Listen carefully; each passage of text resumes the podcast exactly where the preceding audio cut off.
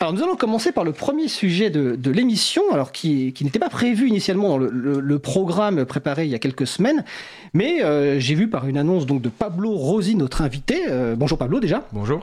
Alors Pablo, tu es maître de conférence à l'université Paris 8. Euh, l'université Paris 8, c'est à Saint-Denis, donc 93. Alors je vais pas détailler parce que on fera une émission consacrée rien qu'à ce sujet-là euh, dans quelques temps. Mais Paris 8 et l'April ont un lien très fort parce que euh, mm. bah, les fondateurs de l'April, dont je fais partie, ont fait nos études d'informatique euh, à Paris 8. Bon, il y a bien longtemps, dans les années 90, et on a créé l'association à la sortie de cette fac d'informatique. Et j'ai vu récemment donc que le conseil des, des, enseignants et enseignantes avait décidé de ne pas ouvrir la licence d'informatique L1 l'an prochain. Alors, quelles sont les raisons? Alors en fait, la situation est compliquée depuis assez longtemps. Euh, les, nos tutelles, donc la présidence de Paris 8 et le rectorat de Créteil, euh, sont au courant tout à fait de la situation. On manque de bras côté enseignant. Euh, on a un effectif étudiant qui, qui est trop lourd pour ce qu'on est capable d'assumer en termes de moyens humains et puis tout simplement des salles informatiques. C'est combien d'étudiants en licence? En L1, on a environ 140 inscrits inscrites pour une capacité d'accueil théorique, c'est pas ce qu'on est capable d'accueillir physiquement, de 90 personnes. D'accord, donc 140. Euh, on est rempli à peu près à 150%. 150% de mm. personnes euh, inscrites. D'accord. Mm. Et euh, bah, du coup, la situation concrète, ça se traduit comment? Bah, ça, fait, ça fait plusieurs années en fait qu'il manque 10 heures de cours par cours de première et deuxième année. que les TP ne sont plus dédoublés. Donc des TP plus dédoublés, ça veut dire qu'on se retrouve avec 40 étudiants en TP qu'on doit aller voir individuellement. Mais quand on en a 40 et qu'on a que 2 heures, bah, en gros, on peut consacrer une minute et demie, deux minutes par étudiant. C'est absolument pas assez. Euh, qu'on n'ouvre plus les options qu'on veut en troisième année. Et puis il y a même euh, maintenant en L2, donc la deuxième année, depuis l'an dernier, on a deux cours qui ne sont obligatoires et qui ne sont plus assurés, qu'on n'a plus les moyens d'assurer. Et tout ça, c'est malgré une équipe pédagogique hyper investie euh, qui fait énormément d'heures complémentaires. Alors quand on parle d'heures complémentaires à l'université, c'est un peu compliqué à comprendre quand on n'est pas dans ce microcosme. Explique-nous. Euh, donc en fait, une heure complémentaire, c'est ce qu'on appelle des heures de service équivalent TD. Une heure, c'est euh, ça correspond, c'est ce qui est considéré comme 4 heures de travail. Euh, c'est payé moins que le SMIC horaire brut. ces heures de vacation à l'université. et donc, bah, par exemple, moi l'an dernier, avec la situation que je vous ai décrite. Hein. Donc c'est pas pour compenser ça, c'est malgré euh, cette situation. Euh, j'ai fait 186 heures complémentaires, ça correspond à peu près à 5 mois de travail supplémentaire. D'accord, gros charge de travail supplémentaire. Ouais, et je suis pas le seul euh, dans cette situation. Hein. Mes collègues sont, ont fait en moyenne une centaine d'heures complémentaires. et malgré ça, on est dans la situation que je vous ai décrite. Donc c'est absolument plus tenable. Et donc bah, pour sauver notre formation, elle, elle, dure depuis combien de temps en fait cette situation? Bah, C'est récent ou ancien? Euh, alors que ça aille pas super bien, c'est pas récent, euh, mais ça empire, ça empire largement là depuis quelques années avec euh, le gel des postes. donc en gros depuis les réformes type donc la loi Est-ce que tu peux expliquer ce que c'est qu'un gel de poste? Alors un gel de poste c'est le vocabulaire disons de l'administration pour expliquer que un départ à la retraite par exemple ne sera pas remplacé. Voilà, donc c'est le support de poste existe, il a un numéro mais il n'est plus pourvu. Pour occuper. Voilà, c'est ça. Donc c'est ce qu'on appelle un poste gelé, au sens où théoriquement il pourrait être dégelé, mais pour l'instant ça s'est pas trop vu. Euh, et donc bah, typiquement avec les départs à la retraite ou d'autres types de départs, euh, par exemple de collègues qui sont recrutés ailleurs, euh, une promotion ou quelque chose comme ça, bah, en fait comme ils sont, ces postes-là sont pas remplacés, on se retrouve avec des enseignants de moins en moins nombreux, avec toujours le même nombre d'étudiants et, du coup on n'y arrive plus quoi. Alors je pense que cette décision prise a dû être une décision difficile. Est-ce, dans ah quelles conditions a été prise? Est-ce que c'est l'unanimité? Est-ce qu'il y a eu beaucoup de discussions? Et, qu'est-ce que vous espérez concrètement avec cette décision? Parce que c'est une décision très forte. Hein. Euh, alors oui, c'est oui, c'est extrêmement euh, extrêmement difficile à prendre comme décision. On s'aborde pas son outil de travail. Il y a le truc, euh, ce pourquoi on donne énormément de sa vie, matin, et ce pourquoi on se lève le matin, et ce dans quoi on s'investit à ce point-là. Euh, on n'a pas envie de, faire ça en fait. Euh, cette décision a été prise donc par le collectif des enseignants et enseignantes de la licence informatique euh, à l'unanimité des présents ce jour-là, qui représentait une large majorité absolue des personnes qui sont membres de ce collectif, donc qui sont en fait tous les enseignants et enseignantes du département informatique, y compris les chargés de cours externes, les étudiants et étudiantes, tuteurs et tutrices, avec une pondération des voix en fonction du nombre de cours en gros qu'on donne dans la licence. D'accord. Euh, en préparant l'émission, tu m'as parlé d'un sigle que je ne connaissais pas, LPPR, euh, loi de programmation pluriannuelle de la recherche. Ouais. Euh, d'abord, en quelques mots, qu'est-ce que c'est Et est-ce que ça va aggraver la situation Est-ce que ça va corriger la situation? Alors, ça va certainement pas la corriger. Euh, donc, la loi de programmation pluriannuelle de la recherche, c'est une loi qui est donc pas encore. Alors, il y a eu des fuites un petit peu, mais elle est, elle est pas encore publique. En revanche, il y a trois rapports euh, qui ont été faits par trois groupes de travail qui donne en gros le contenu et le corps et les orientations que va prendre cette loi.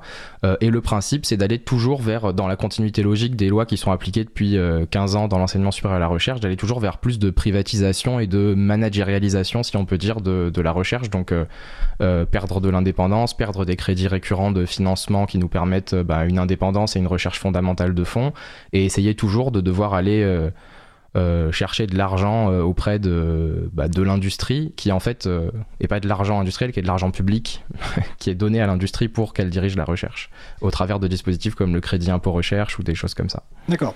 Alors je rappelle que vous pouvez intervenir sur le salon web, et il y a Pitrouille sur le salon web qui, qui dit Waouh, il faut être sur quelle planète ces dernières semaines pour pas avoir entendu parler de la LPPR je suppose quand même que je suis pas tout à fait le seul à avoir entendu parler exactement de ce sigle-là, même si je vois bien de quoi ça il, est question. Donc en tout cas, si vous avez questions pour euh, Pablo ou direction, euh, n'hésitez pas.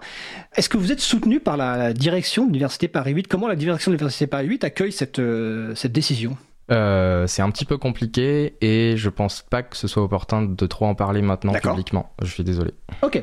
Et au niveau du, du ministère, est-ce que vous avez eu des, des échos ou euh, alors au niveau du ministère, non, pas encore. En revanche, il se trouve que par un hasard de calendrier, euh, le lendemain du jour où on a réussi à réunir le collectif des enseignants-enseignantes de licence informatique, il y avait le CNESER, alors qui est le Conseil national euh, enseignement supérieur De l'enseignement supérieur de la recherche, mais il y a un autre E quelque part, je sais pas. Enfin, en gros, c'est une instance du ministère euh, qui n'a qui n'a qu'un pouvoir consultatif, puisqu'il y a des élus, euh, mais qui, du coup, pour nous soutenir, a produit une motion de soutien à notre, à notre action et qui a décidé de ne pas valider toutes les demandes de renouvellement de maquettes des diplômes de Paris 8 pour la rentrée 2020. D'accord. Ah, est-ce que, est-ce que cette décision est définitive? Est-ce qu'elle peut, est-ce que vous pouvez revenir sur cette décision? Et si elle est définitive, quid de la suite en fait euh, des années suivantes? Alors, euh, la décision est définitive au sens où, euh, si on commence à dire que oui, en fait, on a dit ça, mais c'était histoire d'eux, en fait, on, ça servait à rien de le dire. Donc euh, oui, notre décision elle est ferme, elle est définitive. En revanche, l'idée c'est absolument pas de fermer la licence, c'est de la sauver. Donc euh, l'idée c'est de dire on a besoin d'un temps de respiration, le temps d'adapter la situation, le temps de mettre enfin au clair les choses avec le rectorat pour qu'ils acceptent de constater qu'on a une capacité d'accueil moindre et euh, d'adapter le nombre d'étudiants et d'étudiantes qui nous envoient. Euh, par la plateforme Parcoursup. Euh, et l'idée donc ce serait de, bah, de fermer la L1 l'an prochain, potentiellement la L2 l'année d'après, puis la L3, mais c'est tout. Et ensuite d'avoir réglé les choses et de faire en sorte que les choses se passent mieux. Peut-être qu'on ait recruté à nouveau quelques enseignants ou enseignantes. On dégèle les postes donc euh, voilà, des dégels de postes, euh, c'est, ça serait quand même la moindre des choses vu la situation. Il euh, faut quand même savoir que c'est une licence qui est ultra, extrêmement demandée. Hein. Sur Parcoursup, l'an dernier, on avait 2400 demandes pour les 90 places. Donc, 2400 pour 90 places Ouais, voilà. Ah, donc, euh, et on a un taux d'acceptation. Du coup, on a dû, pour descendre dans la file d'attente de, de Parcoursup, on est descendu jusqu'à un peu plus de 400. Euh, c'est en Ile-de-France euh, la licence d'informatique ou peut-être la deuxième.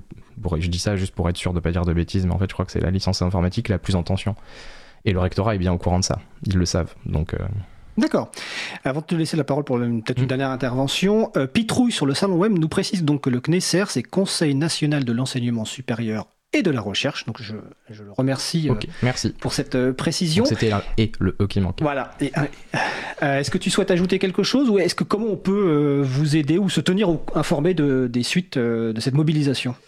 Bah, essentiellement pour l'instant il y a le nous on va essayer de communiquer un petit peu comme on peut mais il y a le il y a le blog Academia donc qui est sur academia.hypothèse.org je crois qu'hypothèse est au pluriel qui qui suit en fait cette histoire d'assez près euh, c'est un, un, blog en fait euh, qui, de manière générale, suit l'actualité de l'enseignement supérieur de la recherche assez bien. Donc. Euh, D'accord. Et sur le site, il y, a la, il y, a le texte de la motion. Notamment, oui. Et les références sont sur le site de l'April, april.org. Euh, effectivement, c'est hypothèse avec un, un S. Étienne Gonu sur le sur le salon web nous le précise. Merci Étienne. Merci Étienne. donc comme je disais, on fera une émission spéciale, enfin un sujet long sur l'informatique, l'enseignement de l'informatique, la place du logiciel libre à l'université Paris 8, parce que mm. étant ancien étudiant, euh, je suis euh, de Paris 8, je suis Moi, j'ai passé plusieurs années vraiment merveilleuses, euh, avec une équipe enseignante. Euh, j'en parlais juste avant l'antenne où on passait des nuits, et, parce qu'il faut savoir que à l'époque, ce qu'on appelle le BOCA, c'est-à-dire le centre informatique était ouvert jour et nuit, et il y avait souvent des enseignants qui étaient avec nous, et ça nous permettait de progresser puis d'échanger en dehors de, des cours. Donc vraiment une super licence, et donc on en parlera dans un sujet long avec Pablo et sans doute une enseignante qui aujourd'hui est à Paris 8 et qui a fait les études en même temps que moi, donc ça me fera très plaisir de la revoir. Donc sans doute au premier semestre 2020. Est-ce que tu souhaites ajouter quelque chose? Euh, Bah écoute, euh, non, pas spécialement.